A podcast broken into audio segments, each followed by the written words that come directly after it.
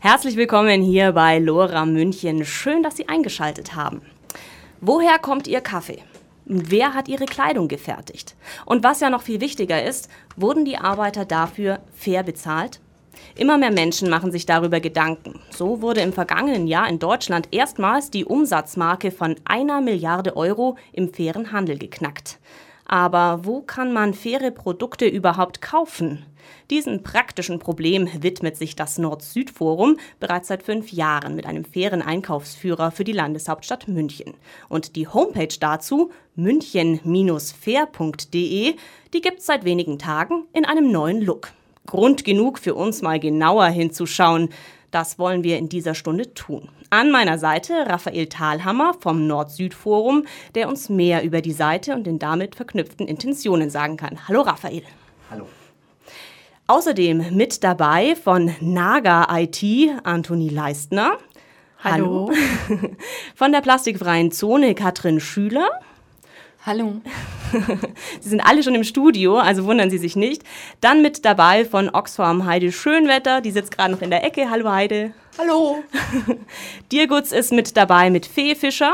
Hallo. Und einer fehlt noch, der kommt ein bisschen später. Das ist vom Verkauf Handelskontor Moritz Meisel. Freuen Sie sich also auf eine interessante Stunde. Am Mikrofon begleitet Sie Lena Kronauer.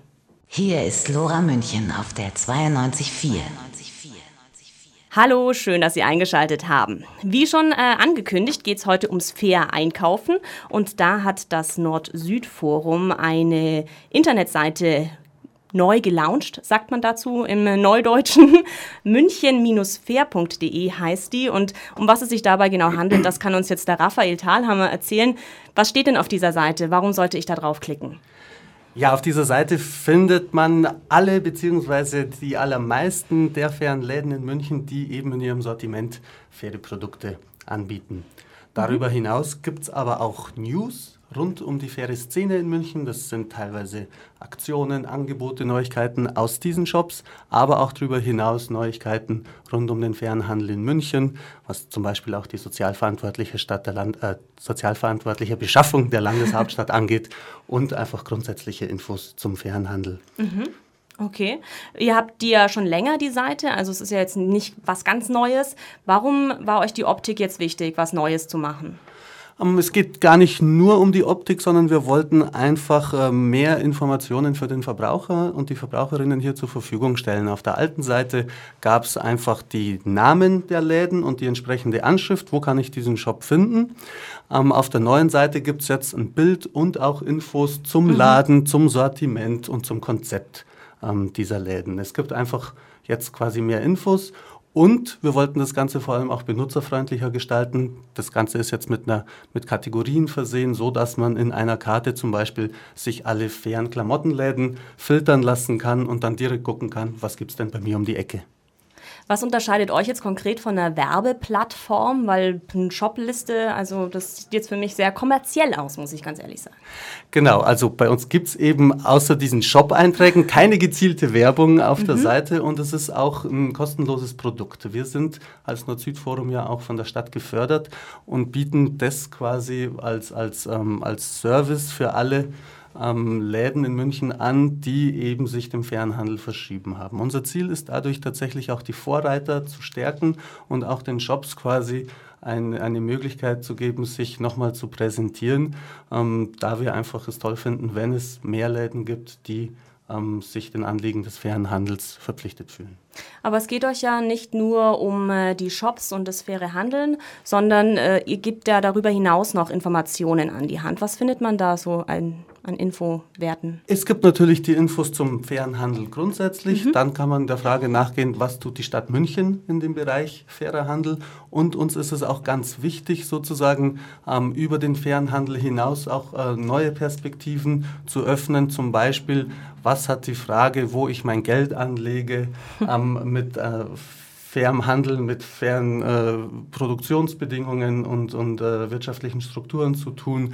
Mal auf unserer Seite wird man eben auch äh, Läden finden, die quasi Secondhand-Angebote haben. Also alles, was unter dem Bereich weniger konsumieren, nachhaltig konsumieren, teilen statt wegwerfen mhm. ähm, zu tun hat, das wollen wir da auch mit aufnehmen und somit einfach das bewusste, kritische Konsumentenbewusstsein hier in München stärken. Okay. Kommen wir nochmal auf das Thema Fair, was ja so zumindest in der ersten Hälfte unserer Sendung der Schwerpunkt sein soll. Ähm, kannst du ganz kurz sagen, ja, worauf man achten soll, weil bei Fair gibt es ja ganz verschiedene Standards. Es gibt GEPA, die haben, so wie weit ich weiß, sehr strikte Standards und es gibt eben diese Larifari, sage ich jetzt mal, die halt sich ein Label draufkleben, damit es die Leute kaufen. Was ist da für euch wichtig? Nach was sucht ihr das aus oder ja, nehmt ihr einfach alles, wo fair draufsteht? Nein, natürlich nicht, wobei da tatsächlich eine harte Grenzziehung meiner Meinung nach schwierig ist. Wir ähm, äh, unterstützen alle, die eben, sei es das GEPA-Siegel haben, sei es auch das Transfersiegel haben. Im Textilbereich gibt es verschiedene Siegel, zum Beispiel das GOTS-Siegel. Wir selber haben nicht die Möglichkeit, all dies auch zu kontrollieren, mhm. ob diese Läden sich tatsächlich auch diesen Standards, äh, ob die eingehalten werden oder in welchem Maße sie tatsächlich ihr Sortiment auf fair ausrichten. Da haben wir einfach, das passiert auf, einer, auf einem Vertrauensverhältnis und, und auf einem Eindruck, den wir von den Läden haben. Wir besuchen den einen oder anderen können aber keine gezielten Kontrollen hier durchführen. Das ist auch gar nicht Sinn und Zweck der Sache. Mhm. Ähm, wie gesagt, ist es uns wichtig, ähm, tatsächlich auch entlang der Leitlinie bio, regional und fair zu denken. Das heißt, wir versuchen auch Läden hier aufzunehmen, die sich ähm, ja, Produkte aus der Region, von Designern hier aus der Gegend oder auch ähm, von, von Bauernhöfen in ihrem Hofladen hier in München mit anbieten. Mhm. Das Ganze basiert auf einem wohlwollenden Vertrauensverhältnis. Wichtig ist uns dabei aber dann tatsächlich auch die Rückmeldung der Nutzer und der Kunden in diesem Sinn. Man kann jederzeit eine E-Mail an uns schreiben, uns auf neue Läden hinweisen oder auch auf eine kritische Rückfrage in dem und dem Laden, da vielleicht nochmal genauer hingucken. Okay. Wir haben ja jetzt äh, ganz viele Gäste hier im Studio, die ja auf eurer Seite münchen-fair.de zu finden sind, unter anderem Naga IT und da ist jetzt Antoni Leistner hier bei uns im Studio. Hallo Antoni. Hallo. Erzähl doch mal ganz kurz, was Naga IT zu bieten hat. Ja, wir sind ein gemeinnütziger Verein. Das heißt, wir sind einerseits ein Bildungsprojekt, um Bewusstsein zu schaffen für die Herstellungsbedingungen in der Elektronikindustrie. Und das große Besondere bei uns ist, dass wir nicht nur hinweisen, sondern ganz konkret auch rechtlich der Produzent sind einer jetzt schon fast fairen Computermaus. Das heißt, Bio ist sie eh mhm. und äh, bei uns geht es ganz bewusst um die Bedingungen in der Produktion. Und ja, die gibt es jetzt schon seit drei Jahren. Da sind wir sehr stolz. Okay, lass uns mal auf die Standards hin ähm, eingehen ein bisschen. Was heißt denn äh, fair für euch? Also produziert ihr die ähm, ja, erzähl mal was. ja, also das äh, ganz grundsätzlich, wir orientieren uns an den ILO-Norm, ähm, die Internationale Arbeitsorganisation oder auch das Transfersiegel, aber auch zu dem, was vorher kam mit, der, äh, mit dem Zertifikat. Es gibt noch kein Zertifikat für mhm. Elektronikprodukte bzw. deren Bedingungen. Äh, genau, das heißt also ganz grundsätzlich, die Arbeitszeit ist wichtig, nicht über 50 Stunden die Woche. Wir fertigen in der Werkstatt für behinderte Menschen, da wird nicht mehr als 40 Stunden gearbeitet. Der Arbeitsschutz, also Gesundheitsgefahren, überhaupt eine soziale Absicherung, großes Problem in der konventionellen Elektronikproduktion ist die ja zum Teil über 90 Stunden die Woche oder eben Krebsgefahr, alles Mögliche und mhm. keine ausbeuterische Kinderarbeit, Zwangsarbeit. Das mal so als ganz grundlegende Kriterien. Okay, und das Material? Genau, das ist was ganz Besonderes. Wir haben jetzt gerade die Gehäuse umgestellt auf Zuckerbasis. Äh, kompostierbar ist es schon lange. Vorher Jetzt kann man es auch essen. Vorher war es aus gespritztem Holz, jetzt eben aus Zucker, also auf Zuckerbasis, mhm. klar. Gell? Und ja, jetzt ganz neu, äh, wir hatten so eine Testphase ein paar Monate lang, jetzt ist auch das Holzscrollrad Standard. Mhm. Geht auch als dritte Taste. Und ja, genau, wir haben kein PVC im Kabel und ganz wichtig ist für uns, dass die Teile austauschbar sind und ja, dazu kommen wir sicher auch noch später, dass man äh, auch gerne seine Maus selber bauen darf, beziehungsweise wenn irgendwas wäre, dazu eben auch die Möglichkeit hat, selber aufzuschrauben. Dass wirklich das Wegschmeißen und Entsorgen dann wirklich der allerletzte Weg nur sein muss. Mhm. Das klingt auf jeden Fall schon mal sehr fair. Ähm, bevor wir jetzt in eine Diskussion rund um den fairen Handel einsteigen, wollen wir noch eine dritte Gesprächspartnerin mit ins Boot holen, Fee Fischer von Dear Goods. Erzähl mal ganz kurz, was verkauft ihr denn so fair? Hallo. Äh, ja, also ich bin von Diergutz. Das ist eine Modeboutique. Mittlerweile haben wir schon mehrere Filialen. Ähm, in München sogar schon zwei. In Berlin und in Essen sind wir vorhanden. Und bei uns ähm, ist unser Claim heißt Animal Human Eco-Friendly. Und das heißt, bei uns ist wichtig, dass es alles komplett bio, fair und vegan ist. Bei uns eben alle äh, alle Punkte gleichermaßen wichtig sind. Also es sollte kein Mensch ausgebeutet werden, es sollte kein Tier ausgebeutet werden und eben das sollte auch möglichst umweltschonend alles passieren. Das heißt, bei uns findet man Mode, die eben ähm, auch zertifiziert sind, zum Beispiel GOTS oder auch andere äh, Standards entsprechen. Und wir versuchen eben modische und schöne Dinge ohne schlechtes Gewissen anzubieten. Eben genau einfach das ganze Programm von äh, für Frauen und Herren Bekleidung von lässigen Basics bis zu eleganten Kleidern oder eben auch mal ein Sakko und eben schöne Produkte auch drumherum für Geschenke oder sonstiges, genau. Das heißt, man kommt bei euch nicht raus wie mit einem Jutesack, sondern tatsächlich ordentlich gekleidet. Ist denn da die Auswahl überhaupt groß genug oder ähm, sucht ihr mit händeringend nach neuen Produkten? Das Schöne ist, dass sich wirklich viel getan hat in der Branche, in der Modebranche, im Hinblick auf ähm, faire produzierte und eben äh, biologisch produzierte Sachen. Das heißt, wir haben mittlerweile echt schon eine große Auswahl. Es gibt schon ganze Messen in Berlin, wenn da irgendwie der Modezirkus herrscht, gibt es schöne äh, Messen eben auch am Rand, die immer größer werden, wo halt dann wirklich gezielt nur Leute da sind, die eben ähm, sich verschrieben haben, eben dem guten Design, sage ich mal. Ähm, und da haben wir eine schöne Auswahl. Das heißt, ähm, dieses Image von früher mit äh, Jute und Leinen ist schon lange nicht mehr gegeben und man kann sich einfach wirklich trendig und neu und hübsch einkleiden und findet sicher viele schöne Dinge. Okay. Ja, ich kann es aus unserer Perspektive nur bestätigen. Wir haben neben diesem fairen Internetportal ja auch eine Printversion des Einkaufsführers, die alle zwei Jahre ähm, aktualisiert wird. Und die Erfahrung da ist, dass ähm, vor zwei Jahren eben noch äh, zehn, zum Beispiel jetzt in dem Fall Textilläden gelistet waren, die faire Klamotten anbieten und mittlerweile sind es gut über 20. Mhm. Das heißt, wir haben wirklich in den letzten Jahren vor allem im Textilbereich, da hier in München und, und äh, ich denke vor allem bei der bei den Konsumentinnen und Konsumenten eine, eine Veränderung erlebt. Also wie habt ihr es alle schon angesprochen, es wird immer mehr, das Interesse wächst, der Markt wird immer größer. Jetzt sagen aber Kritiker, allein durch Konsum kann man jetzt dadurch jetzt nicht die Welt retten und schon gar nicht die Situation vor Ort ändern. Man müsste eigentlich die Arbeiter unterstützen, dass die sich quasi wehren können gegen die Zustände. Wie ist da eure Meinung? Denkt ihr tatsächlich, dass der Konsum was verändern kann? Also ich finde, ähm, Konsum ist der erste Schritt. Also nur allein davon, was gekauft wird, kann man überhaupt sehen, was ist gefragt. Darauf reagieren dann auch die größeren eben Produzenten dann natürlich, was ist gefragt, das wollen sie auch wieder herstellen. Zum einen, zum anderen finde ich auch wichtig, dass ähm, man jetzt auch schaut, gerade bei der Produktion, dass man nicht nur sagt, um Gottes Willen niemals in China, niemals in Bangladesch mhm. herstellen. Das ist ja, wenn das drinsteht, ist es so ungefähr schon das Schlimmste, was passieren kann. Im Gegenteil, man muss dann schauen, dass man einfach genau genau dorthin geht und einfach dort bessere Lösungen findet, denen einfach äh, die Chance gibt, auch für ihre Arbeit ordentlich äh, bezahlt zu werden und einfach eine schöne soziale Absicherung auch noch zu haben und eben auch die Arbeitsbedingungen zu verbessern. Deswegen finde ich, ist es auch ganz wichtig. Das haben eben viele Labels auch bei uns, die gehen gerade dann nach Indien oder gerade nach Bangladesch und wollen dort eben was verändern. Mhm. Genau. Bei uns ist es so, wir wollen uns eigentlich selber überflüssig machen. Also das, was du gerade gesagt hast mit dem Absatz, der, also durch den eigenen Konsum, der äh, immer größer werden soll, wäre unser Ziel, dass am Ende zum Beispiel Logitech selber fair produziert. Und wenn die das tun und uns es dann nicht mehr braucht, dann sind wir zufrieden. okay. Genau, du hattest die individuelle Handlungsebene quasi mhm. des Konsumenten angesprochen. Ich denke, das ist ein Bereich, uns als Nord-Süd-Forum ist es dagegen wirklich wichtig zu sagen, die großen Veränderungen, und ähm, die können natürlich nur von der politischen Ebene und auch ähm, von den großen wirtschaftlichen Akteuren tatsächlich ausgehen und das müssen wir einfordern.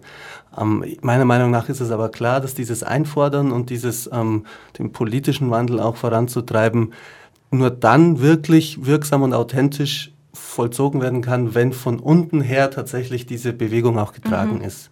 Nur dann, glaube ich, können tatsächlich auch äh, große politische Entscheidungen getroffen werden. Wir erleben jetzt gerade den Klimagipfel in Paris und sind gespannt, was dabei rumkommen wird. Wir hoffen natürlich, dass es mittlerweile so eine breite Bewegung in der Bevölkerung gibt, dass eben von der, von der sagen wir, großen äh, Politik auch diese notwendigen Schritte jetzt gefordert werden und dass diese dann auch umgesetzt werden. Ich habe nur so ein bisschen das Gefühl, dass die Menschen, die eben fair einkaufen, sich damit ein reines Gewissen kaufen. Denen ist äh, die politische Ebene vielleicht also den wenigsten ist die wahrscheinlich wichtig genug. Die sagen sich einfach, na ja, aber dann bin ich aus dem Schneider, weil ich tue ja was. Hast du zum Beispiel Fee, wenn du jetzt äh, die Kunden im Laden bedienst oder ja ähm, Kundenkontakt hast, das Gefühl, dass denen das eigentlich wurscht ist? Die wollen sich einfach nur ein reines Gewissen erkaufen?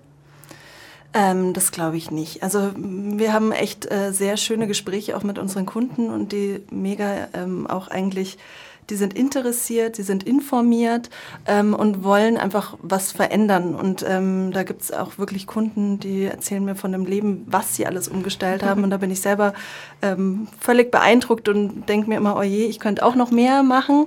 Also da gibt es äh, Leute, die halt wirklich an alles denken. Und ich bewundere das immer. Und wenn es niemand ändert, also es gibt immer dieses, ja, wenn man es nicht ganz machen kann, dann lasse ich es halt ganz. Das ist ja auch keine Einstellung. Jeder Schritt zählt und nur wenn man sich langsam oder schneller, schneller wäre schöner, ähm, verändert, dann kann man auch wirklich was ändern an sich. Und mhm. ähm, genau deswegen zählt für mich jeder Schritt. Und da ist, ähm, ob man sich nur ein äh, gutes Gewissen äh, irgendwie machen will oder nicht, ist zweitrangig. Hauptsache, man tut was. Okay. Also bei uns auch zu dem vorhin, wie weit ist der faire Handel? In der Elektronikindustrie ist einfach fast noch gar nichts passiert, beziehungsweise in dem Bereich faire Elektronik gibt es außer uns nur das Fairphone. Und deswegen ähm, ist bei uns die Frage eher äh, immer, dass die Maus an sich auch einfach ein Symbol ist für eine Branche, wo sich was tun soll. Mhm. Und oft kommt dann die Frage, ja, soll ich mir jetzt eine Maus kaufen, wo ich doch noch eine funktionierende habe? Ja, grundsätzlich sage ich natürlich nein. Aber da ist dann auch wieder die Sache, was anzustoßen, um wieder den Nächsten drauf zu bringen, vielleicht wenigstens drüber nachzudenken oder beim nächst, bei der nächsten Maus, die er braucht, einen von uns zu kaufen. Also dieses Abwägen an sich und überhaupt mal was anzustoßen, wie gesagt, da, wo überhaupt noch ganz wenig passiert ist. Okay. Jetzt sagst du, äh, bei euch in der Branche IT ist jetzt noch nicht so viel. Das heißt, ihr habt jetzt auch nicht so die Konkurrenzsituation. Im Klamottenbereich ist es ja, da boomt es ja quasi. Wie ist denn da so äh, das Gefühl? Also ist man da Konkurrent zu einem anderen Laden oder ist man, zieht man gemeinsam am gleichen Strang? Wir würden gerne viel mehr im gleichen Strang ziehen. Wir möchten auch ganz bewusst motivieren, dass viel mehr sagen, weil oft die Frage kommt, ja, warum habt ihr keine Funkmaus? Ja, bau eine, gerne. Wir erzählen dir gern, wie wir es gemacht haben. Das wäre toll. Es gibt ja auch viele Initiativen, German Watch ist auch sehr aktiv und aber die, die konkret was auf den Markt bringen, das ist halt einfach bisher noch fast gar nicht. Aber wir bleiben positiv. Also, dass es der faire Gepa-Kaffee zu Tengelmann geschafft hat, das ist so das Zeichen, finde ich, überhaupt. Und mhm. wenn unsere Maus irgendwann bei Saturn liegt, dann ist schon mal richtig was geschafft.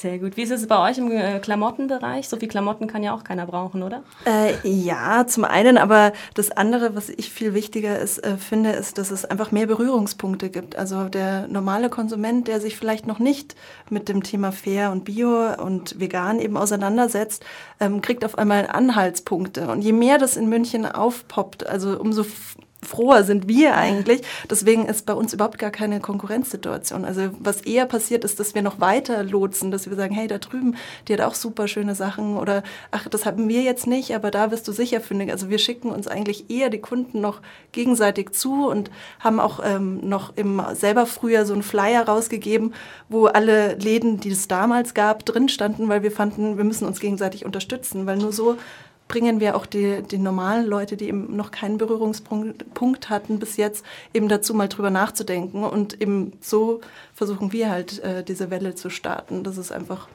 mehr, ähm, mehr und mehr wird. Also ich habe ganz viel positive Energie hier, das ist schon mal sehr gut. Wer sich also äh, über Geschäfte zum Thema fair kaufen, fair einkaufen in München informieren will, der findet das zum Beispiel auf der Seite münchen-fair.de und noch viel mehr.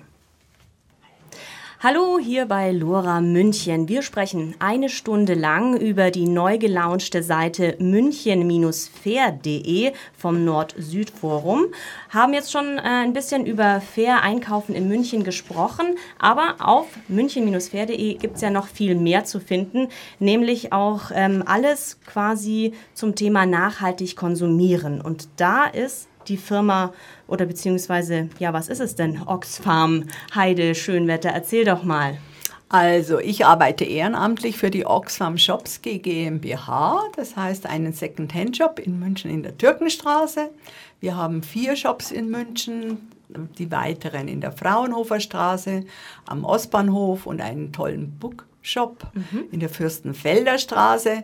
Und die GmbH ist eine hundertprozentige Tochter von Oxfam e.V. Das ist eine Entwicklungshilfsorganisation, die sich zum Ziel setzt für eine faire Welt ohne Armut und auch für eine faire Welt mit Nachhaltigkeit. Und diese Nachhaltigkeit praktizieren wir in unseren Second-Hand-Shops. Mhm. Wir bekommen also viele Spenden in einer breiten Palette. Oben an natürlich für Frauen steht Mode und Accessoires, sehr beliebt. Und äh, lesen wollen wir auch alle. Und diese Sachen sind alle gespendet und die Leute kommen und wissen, der Reinerlös dieser äh, Geschichten geht eben dann in Entwicklungshilfeprojekte oder auch in äh, Projekte wie jetzt mit den Flüchtlingen. Oxfam mhm. arbeitet zum Beispiel äh, gerade auf dem sanitären und Hygienebereich in den Flüchtlingslagern in, in Jordanien. Und ähm, wir freuen uns über schlechte Menschen mit schlechtem Gewissen, die uns viel bringen, weil sie viel kaufen. Und es geht dann in die zweite Runde, nämlich bei uns wird es wieder Leuten angeboten, die zu einem kleineren Preis auch schöne Sachen haben wollen mhm. und wissen dabei, dass der Erlös ja einen guten Zweck erfüllt. Okay, also ihr seid nicht gegen Konsum, sondern ihr seid äh, für die Wiederverwertung. Wir sind explizit für die Wiederverwertung, ja. Okay. Neue Sachen, aber äh, in anderem Gewand kann man in der plastikfreien Zone kaufen bei Katrin Schüler. Gibt es bei euch gar kein Plastik? das ist immer sehr schön zu sehen, die neuen Besucher, die äh, uns noch nicht kennen, die kommen natürlich und suchen äh, reinweg diesen Plastikwerkstoff bei uns erstmal. ist immer sehr schön zu sehen, dass sie ihn dann doch bei zwei Produkten finden und uns darauf natürlich dann ab und zu aufmerksam machen. Ähm, ja, also mir geht es hauptsächlich darum, Menschen zu zeigen, es geht auch ohne Plastik, mhm. aber ohne äh, irgendwie so einen so ja, dogmatischen Ansatz, sondern einfach einen ganz tiefen, entspannten Ansatz, um zu sagen, ihr könnt einfach mit einem äh, Gegenstand anfangen, wenn der kaputt geht im Haushalt und äh, ihr ersetzt den. Und so findet man einen ganz schönen Weg auch für die Familie, um wieder Produkte kennenzulernen, die ähm, ja ganz ohne Plastik auskommen. Aber bei euch gibt es ja noch mehr außer plastikfreien Sachen. Man kann ja bei euch auch Lebensmittel kaufen, oder? Genau, also ich denke, das liegt auch so sehr nah, weil wenn wir heute in sogar in Biomärkten gehen, äh, viele ähm, ähm, ja, Kunden von uns äh, sind darüber sehr äh, verärgert und frustriert, dass sie äh, wunderbare Bio-Lebensmittel in Plastikverpackung einkaufen müssen. Und ähm, genau deswegen gibt es bei uns so einen kleinen Tante Emma Ladenbereich. Ich habe mich da sehr sorgsam auf die Suche begeben nach ähm, ja, Lebensmittellieferanten aus der Region, die wunderbare ähm, Dinge für uns produzieren das ganze Jahr über und die kann man dann bei uns auch ähm, ja, plastikfrei einkaufen in den Mengen, ähm, die, die, der, die der Kunde auch möchte, die er verbrauchen kann. Hier geht es auch ganz stark um Lebensmittel, äh, um die äh, nicht um die Verschwendung, weil wir haben oftmals im Lebensmitteleinzelhandel auch Verpackungsgrößen, die nicht äh, sehr angenehm mhm. sind. Mhm. Äh, wenn schon sind sie zu klein oder zu groß und äh, hier kann man genau ähm, quasi die Verpackungsgröße bekommen, ähm, die Menge, die jemand braucht. Also wir haben jetzt hier zwei ganz unterschiedliche Lädenkonzepte. Einmal eben äh, plastikfrei, verpackungsfrei und einmal äh, Secondhand. Beides heißt aber, ich kann nicht einfach in jeden x-beliebigen Laden gehen. Ich muss mich umstellen. Würde da eurer Meinung nach, ist da ein Verzicht dabei? Also ähm, muss ich mich einschränken? in euren Blick, in euren Augen? Oder ist es ähm, eigentlich nur eine, eine Umstellung? Wie würdet ihr euch da ja einordnen? Also ich würde schon sagen, es ist ein äh, Verzicht, aber ich beobachte sehr stark, dass die Menschen heute sehr gerne verzichten, weil sie oftmals mit der Produktvielfalt gar nicht mehr klarkommen. Äh, sie äh, genießen eigentlich ähm, die wenigen Produkte, die wir haben. Also wir haben nur ungefähr äh, 1000 Produkte. Äh, das klingt äh, eigentlich viel, wenn man die Zahl hört, aber für, für, ein, ähm, ja, für einen Shop ist es wahnsinnig wenig.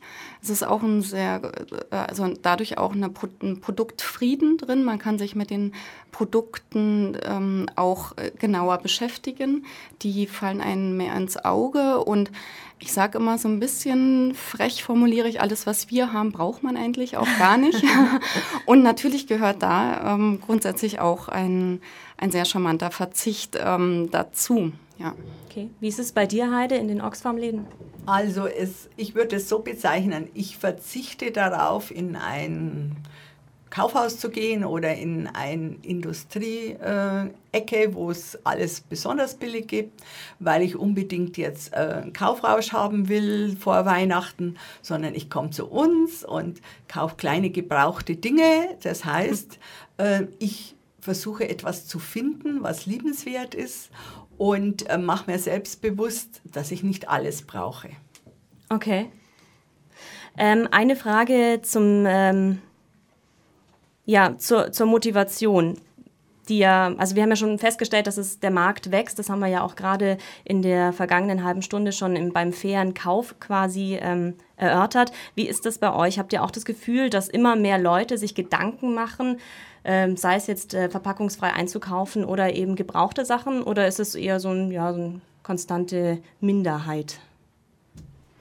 Also ich merke, die Community ist erstaunlich groß mhm. und ak aktiv aber so ähm, nicht revolutionaktiv, sondern im Prinzip sehr bewusst agierend. Ähm, die wissen unglaublich viel, was wir vorhin auch schon gehört haben. Also ich lerne auch jeden Tag noch dazu. Ähm, und das Netzwerken funktioniert da großartig. Also wir senden auch immer wieder unsere Besucher in andere Läden und sagen, also schaut mal da noch. Mm, das ist genau das, was, äh, glaube ich, München auch äh, dauerhaft reich machen wird in einer bewussten Art und Weise, äh, weil wir uns austauschen, wir lernen miteinander und wir haben ja jetzt einen Standard, den wir gerne ändern wollen. Wir wollen nicht nur die Arbeitsbedingungen ändern, sondern wir wollen auch die Müllberge natürlich reduzieren. Und das äh, bedingt sich ja alles miteinander. Wenn wir Secondhand einkaufen, dann benutzen wir quasi Ware, die äh, auch ähm, von Menschen für uns produziert wurden. Da wurden auch Ressourcen dafür ähm, äh, ver verwertet und äh, die gehören auf keinen Fall auf Müll. Mhm. Wie ist es bei dir in, bei Oxfam?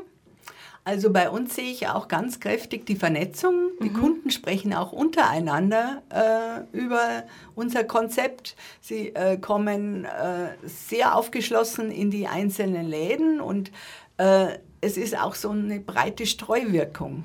Also ich sehe, man ist umweltbewusst, man kauft Bioprodukte, man versucht also Secondhand zu kaufen, also sie kaufen dann auch fairen Kaffee bei Tengelmann und äh, ich finde gerade München ist da erstaunlich offen dafür und das gefällt mir gut und ähm, so ein Forum zu haben, wo man auch mal reinklicken kann und sich einen neuen Tipp holen, das äh, kann ich nur weiterempfehlen. Das wäre jetzt meine, meine nächste Frage gewesen. Wie wichtig ist denn so eine Seite wie die vom Nord-Süd-Forum münchen-fair.de, wo eben einzelne Läden vernetzt werden, aber auch die Kunden mit den Läden vernetzt werden? Wie wichtig ist sowas für euch?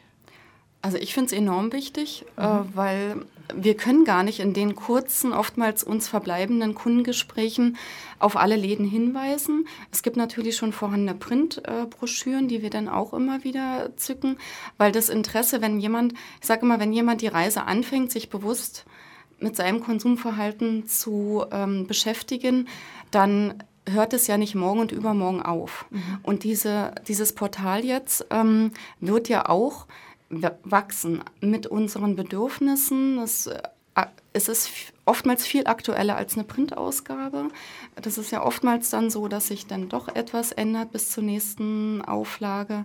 Also ich finde es großartig, vor allen Dingen ist es da die Vernetzung und die kurze Information. Ja, man geht rauf und guckt schnell, wo ist der Laden. Also wie oft wurden wir am Anfang, uns gibt es jetzt erst ein Jahr am Max-Weber-Platz, mhm. wie oft wurden wir angerufen, ja, wo seid ihr denn und wo steckt ihr und so weiter. Also dieses Finden schon alleine und da, das ist natürlich die Digitalisierung, äh, Lokalisierung großartig. War das auch für euch, Raphael, ein, ein, ja, ein Hintergedanke, warum ihr die Seite neu gelauncht habt? Klar, zum einen die, die Zugangsmöglichkeiten quasi für die Konsumentinnen und Konsumenten hier zu verbessern. Zum anderen ist natürlich schon wirklich die Idee dahinter, auch die Läden stärker miteinander zu vernetzen, die Community da zu fördern, um eventuell vielleicht auch mal gemeinsame Aktionen ähm, äh, zu starten. Mit dem Ziel natürlich, Katrin, du hast es gerade gesagt, wir sind auf einem Weg. Unser Ziel ist natürlich auch ein politisches Bewusstsein immer damit reinzutragen, mhm. damit wir nicht nur auf der individuellen Handlungsebene stehen bleiben, sondern tatsächlich auch den Blick für das große Ganze und für die systemischen Zusammenhänge da erkennen und das auch weitergeben können. Okay. Ja, wir hier bei Radio Lora sprechen heute über die neu gelaunchte Seite münchen-fair.de, was man darauf alles finden kann. Wir haben schon über faires Einkaufen gesprochen. Wir haben jetzt darüber hinaus auch über Second-Hand-Läden wie zum Beispiel Oxfam gesprochen oder eben die plastikfreie Zone, wo es darum geht, Ressourcen zu schonen, indem man eben nicht Verpackungen benutzt, sondern vielleicht auf andere Materialien, auf wiederverwendbare Materialien auch ausweicht. Wir sprechen gleich noch ein bisschen weiter mit einem neuen Studiogast, der gerade zu uns gekommen ist. Den stellen wir gleich noch vor. Lora München heute mit dem Thema fair einkaufen und alles, was darüber hinaus noch zum nachhaltigen Konsum gehört. Wir haben schon ganz viele Studiogäste befragt und auf den Zahn gefühlt, haben ein bisschen diskutiert. Jetzt ist ein neuer hinzugekommen, nämlich Moritz Meisel vom Freikauf Handelskontor. Hallo Moritz erstmal. Hallo vom Verkauf Handelskontor.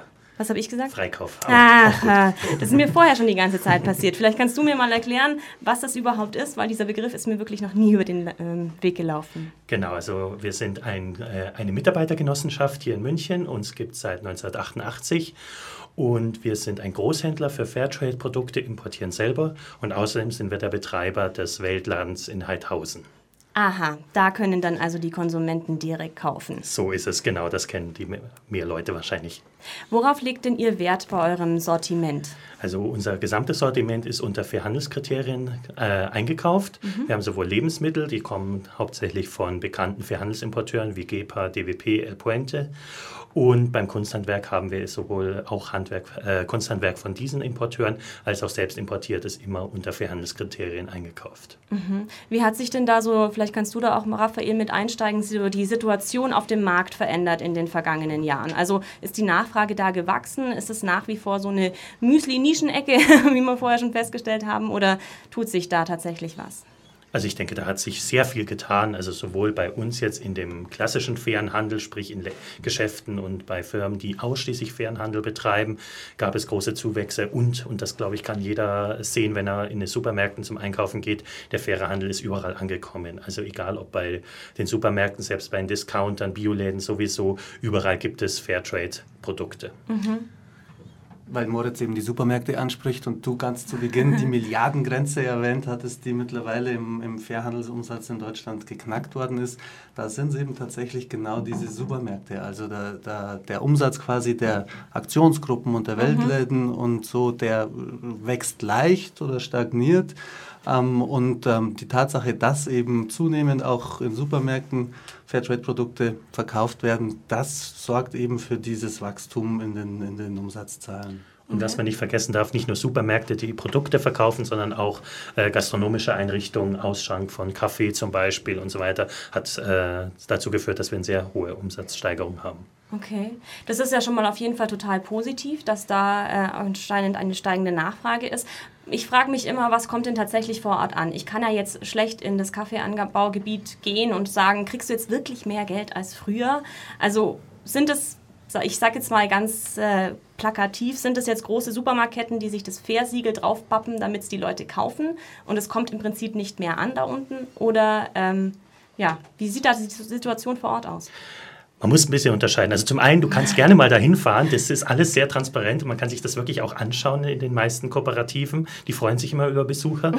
ähm, ansonsten, also man, zum einen gibt es ja die Fairhandelskriterien. Die werden festgelegt von einem, äh, von einem Gremium, was zur Hälfte aus Produzenten besteht, zur anderen Hälfte aus äh, Handelspartnern hier aus Europa und den Organisationen von Fairtrade.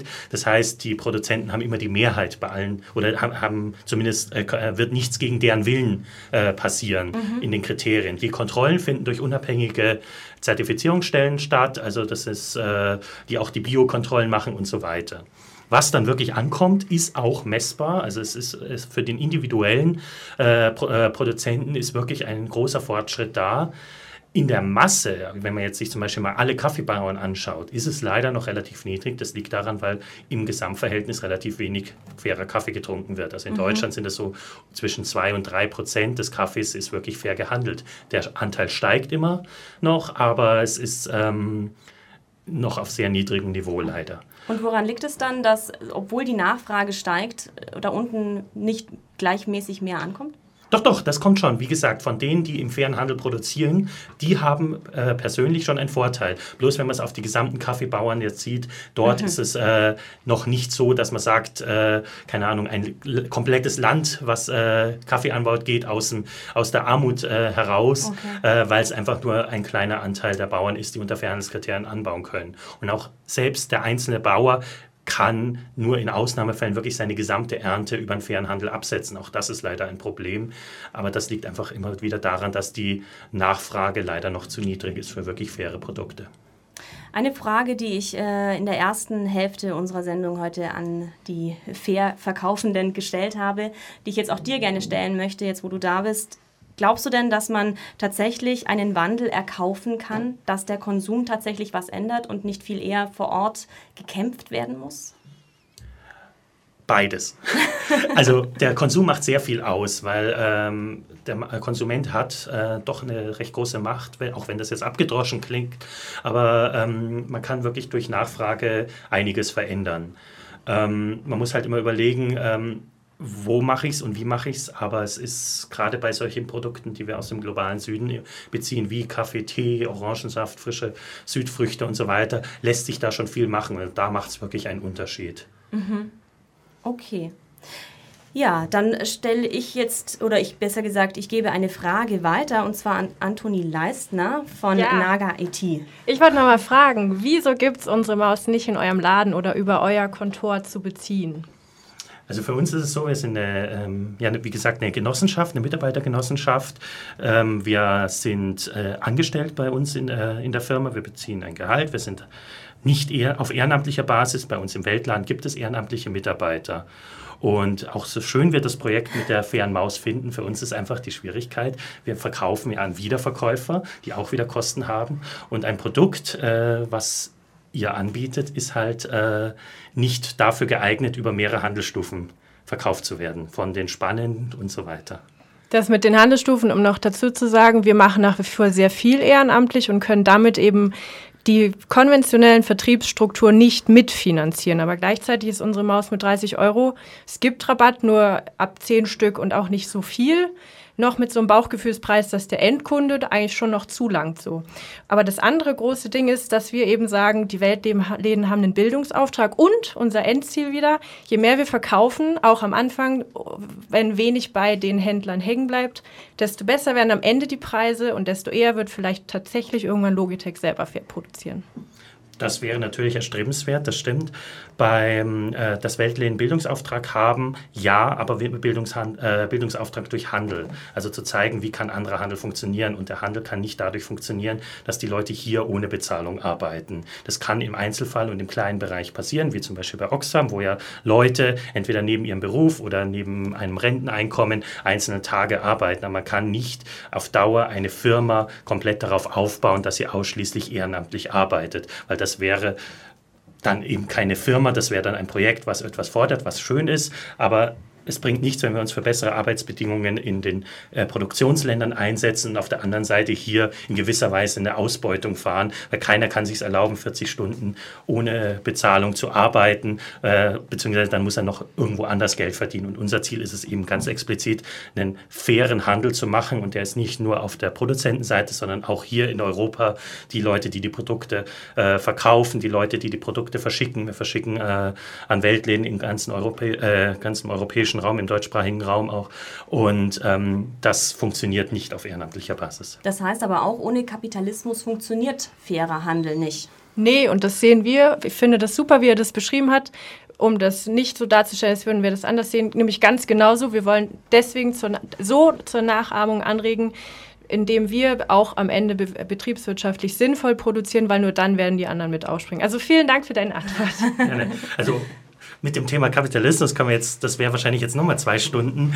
Äh, sagen wir mal so, ähm, ohne Geld würde es nicht funktionieren oder ohne ähm, Kapital würde es nicht funktionieren. Okay. Gut, dann würde ich gerne nochmal alle, die heute hier mit dabei waren, Antoni Leisner von Naga IT, Plastikfreie Zone, vertreten durch Katrin Schürler, Schüler, Entschuldigung, dann Heidi Schönwetter ist mit dabei von Oxfam, Fee Fischer von Diergutz, Moritz Meisel haben wir gerade gehört von Verkauf Handelskontor und natürlich der Raphael Thalheimer vom Nord-Süd-Forum und der Internetseite münchen-fair.de. Um die geht's heute oder ging's heute. Wir sind nämlich schon fast am Ende. Ein bisschen Zeit haben wir noch. Und die möchte ich nutzen, um von euch so eine persönliche Einschätzung zu bekommen. Wir haben äh, gesprochen über fairen Einkauf, fairen Handel. Wir haben gesprochen über ähm, Ressourcenschonung durch äh, Secondhand und ähm, kein Plastik und so weiter. Was mich als Konsumenten umtreibt, ist, wenn ich in den Laden gehe, was ist denn jetzt wichtig? Also ich kriege eine, eine Gurke, die ist bio, aber leider aus Syrien. Ich kriege die Bio-Gurke aus Bayern, die ist dann aber leider in Plastik und so weiter und so fort. Also ich ähm, kaufe eigentlich nur noch Kohl, der kommt aus Bayern und ist auch noch saisonal. Ähm, ja, wie schätzt ihr das ein? Was ist wichtig? Worauf müssen wir Konsumenten achten? Ich bin total verwirrt. Also ich sage immer so, abwägen von einem von einer Kaufentscheidung zur nächsten. Man kann sicher nicht das ganze Universum jetzt mit diesen ganzen Ansätzen in seiner kleinen Familie ähm, ja ähm, zusammenfassen, aber je, je, jeder kleine Gegenstand ähm, macht dann doch einen großen Berg aus. Ich sage also nur nicht aufgeben, immer wieder mit viel Optimismus rausgehen und sich die kleinen Nischen suchen. Die gibt es Gott sei Dank in unserer Stadt. Deswegen, äh, auch wenn man weiß, es ist vielleicht noch nicht heute alles so, wie wir es gerne hätten. Diese goldene Lösung können wir auch nicht liefern, aber wir sind auf einem guten Weg. Okay, das ist schon mal gut. Vielen Dank, Katrin. Also ich denke, ähm, Konsum verzichten geht eben auch nicht ganz ähm, so eben so ressourcenschonend wie möglich das natürlich zu machen. Deswegen ist Secondhand, finde ich, ganz groß. Aber wenn man eben auf neue Produkte setzt, weil man eben nicht alles auch äh, Secondhand gerade zur Stelle findet oder eben was Spezielles sucht, dann sollte man doch darauf achten, dass es auf jeden Fall gut produziert wurde. Und damit ist halt einfach wichtig, dass es fair äh, produziert wurde, eben äh, umweltfreundlich produziert wurde und eben in unserem Auge halt eben auch die Tiere sollten natürlich auch nicht zu kurz kommen. Das heißt, dass man halt auch mal drüber nachdenkt, ob vielleicht, auch wenn Plastik mal irgendwie ähm, zu verzichten. Also wir versuchen natürlich auch so plastikfrei wie möglich, aber bei uns ist halt dann die Frage, ob vielleicht so eine Tasche aus Kunststoff dann vielleicht doch noch freundlicher sein könnte, wenn man sie lange trägt, lange benutzt, eventuell wieder Secondhand gibt umweltfreundlicher ist oder eben auch ähm, gewissensfreundlicher ist als eben ein Lederprodukt. Also das muss jeder für sich selber wissen, aber wir bieten es eben an. Okay, vielen Dank, Fee. Ja, also ich muss dazu sagen, bei uns sind es ja erstmal zwei verschiedene Teile. Einmal die Spender und Spenderinnen und dann die Käufer und Käuferinnen. Und wir versuchen in unserem Shop auch ein bisschen politisches Denken mit dieser Sache zu fördern, dass man also nicht nur was günstiger kauft und äh, praktisch äh, im zweiten Anlauf, weil es schon mal produziert war, oder dass man etwas spendet, weil man es einfach loshaben will, sondern dass man das bewusst macht und dass man auch seinen Freundeskreis da einweiht. Und wir sind bei Oxfam ja auch dahingehend äh, schon Umwelt. Äh, bewusst, es wird bei uns kein Kroko verkauft, es wird keine Schlange verkauft, also es wird kein Elfenbein verkauft, es wird keine Koralle verkauft. Hm. Also solche Dinge, die ja schon ähm, ja, in den verschiedenen Kontinenten auch, ähm, wo Raubbau betrieben wurde. Also davon setzt sich Oxfam schon mal gewaltig ab. Okay, vielen Dank, Heide. Wie ist es bei Naga? IT. Wie ist es bei dir, Antoni? Ja, ich wurde ähm, bei der IHK am Freitag auf einem Podium gefragt, da war dann so, du hast doch sicher ein Fairphone. Und habe ich gesagt, nein, habe ich nicht, aber auch ganz einfach deswegen, weil ich mein Handy gebraucht gekauft habe. Also ich denke, es geht grundsätzlich immer um Bedürfnisse und die zu hinterfragen und dann auch nie zu vergessen, wie viel weiß ich eigentlich und kann ich tatsächlich abschätzen, was der bessere Weg ist. Mhm. Gute Anregung. Ja. Also ich denke auch, dass eine Kombination aus allem das der richtige Weg ist. Also es ist, äh, mich fasziniert diese Idee von offenen Lebensmitteln und es äh, gibt ja verschiedene Projekte auch in Berlin und so weiter oder auch im, in, in London, die da wirklich ein komplettes Shopsystem drauf bauen. Ähm, ich finde das hervorragend, aber leider sind wir halt doch noch so, dass die meisten Leute die Produkte in ihrem Supermarkt kaufen. Mhm. Und ich glaube, ein Tengelmann wird sich freuen, wenn wir unseren Kaffee oder selbst ein Bioladen wird sich freuen, wenn wir unseren Kaffee im 25-Kilo-Sack anbieten würden. Äh, das wäre schwierig, deswegen man muss alle Schritte immer mitdenken. Also wir sind halt jetzt de an dem Punkt, wo wir sagen, wie werden die Verpackungen hergestellt? Werden die, ist das Erdöl basiert? Jetzt sind wir, zum Beispiel die GEPA hat jetzt ihre Teebeutel alle in, äh, in Folie eingepackt eingepackt, die halt auf äh, Pflanzenbasis bas äh, basiert und so. Oder zum Beispiel das Aluminium aus den Kaffeeverpackungen raus. Also so ein Schritt nach dem anderen. Aber der Weg muss klar sein. Genauso wie wir halt dann auf ähm, gute Verpackung oder äh, ökologische Verpackung achten, sollten halt andere dann auch schauen, dass sie äh, faire Produkte anbieten, weil es bringt auch nichts, wenn es offen ist und dann halt jemand dafür nicht gut bezahlt wurde. Das stimmt auch wieder. Raphael, wie sieht es bei dir aus? Also, was ist für dich wichtig? Bio oder plastikfrei oder? Es wurde mehrmals die Idee von dem Weg äh, heute angesprochen. Ich finde das Bild eigentlich ganz gut. Mir ist wichtig, dass es viele verschiedene Blickwinkel auf ein nachhaltiges äh, Konsumverhalten, auf nachhaltiges Wirtschaften gibt und dass man irgendwo anfangen kann. Also dass der Einstieg vielfältig möglich ist mhm. und dass man dann aber quasi auf dem Weg bleibt. Dass man dann eben nicht sich selbst zufrieden und mit einem ganz super Gewissen zurücklehnen kann. Vor allem nicht hier in unseren Breiten, ganz vor allem auch nicht in München, sondern dass man dann eben weiter guckt, sowohl auf der eigenen den, auf der individuellen Handlungsebene sozusagen, aber eben auch darüber hinaus, um dann quasi so, ja, die Zeichen an die Wirtschaft zu setzen, die Zeichen auch damit an die Politik weiterzugeben, dass es so, wie es zurzeit geht, auch nicht weitergehen kann. Ich denke, die Welt drängt. Wir hatten den Klimagipfel angesprochen. Ähm, wir sind in einer wichtigen Phase jetzt, wo tatsächlich eben auch von oben her Veränderungen anstehen.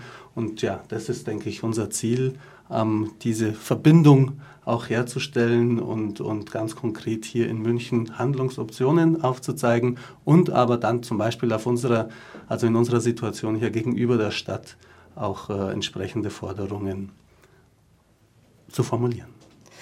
Ja, das äh, waren jetzt ganz viele Impulse, die es heute gab und äh, in dieser Stunde ist leider viel zu wenig Zeit. Wir sind jetzt am Ende. Ich danke euch, äh, dass ihr alle da wart. Wenn Sie, liebe Hörerinnen und Hörer, aber noch Lust haben, weiter zu diskutieren, dann haben Sie am 14. Dezember dazu die Möglichkeit. Da findet nämlich was statt, Raphael? Herzliche Einladung am 14. Dezember ins eine Welthaus zum Relaunch, zur Relaunch Feier ähm, dieser Webseite. Anlässlich dieses Relaunchs werden wir einen Impulsabend machen, an dem viele dieser Stationen und dieser Orte, die sich heute hier vorgestellt haben, aber auch darüber hinaus noch ähm, im, in einem recht kurzweiligen Format, äh, viele kennen es vielleicht, das Pecha Kutscher Format, sich vorstellen werden. Ähm, und da gibt es dann auch nochmal Möglichkeit, eben sich auszutauschen, zu diskutieren ähm, und vieles Neues äh, und Spannendes kennenzulernen. Also hingehen am 14. Dezember im Eine Welthaus in der Schwanthaler Straße 80 um 19.30 Uhr. Und ich muss jetzt ganz schnell Tschüss sagen. Ich danke noch vielmals dem Dietmar Freizmiedel und auch dem Walter Heindl für die Technik. Am Mikrofon war für Sie Lena Kronauer.